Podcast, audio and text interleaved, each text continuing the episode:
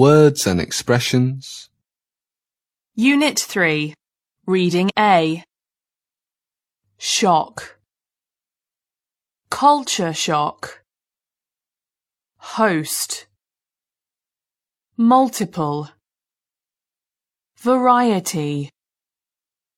Champagne. Slice.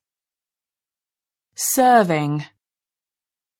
Focus. Facility. Strategy. Phenomenon. Graph. Honeymoon.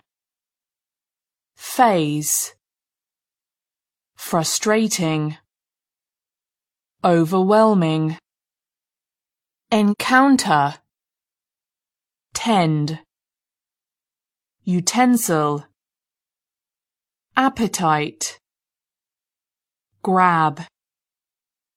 Run into. Gale de International Programs Office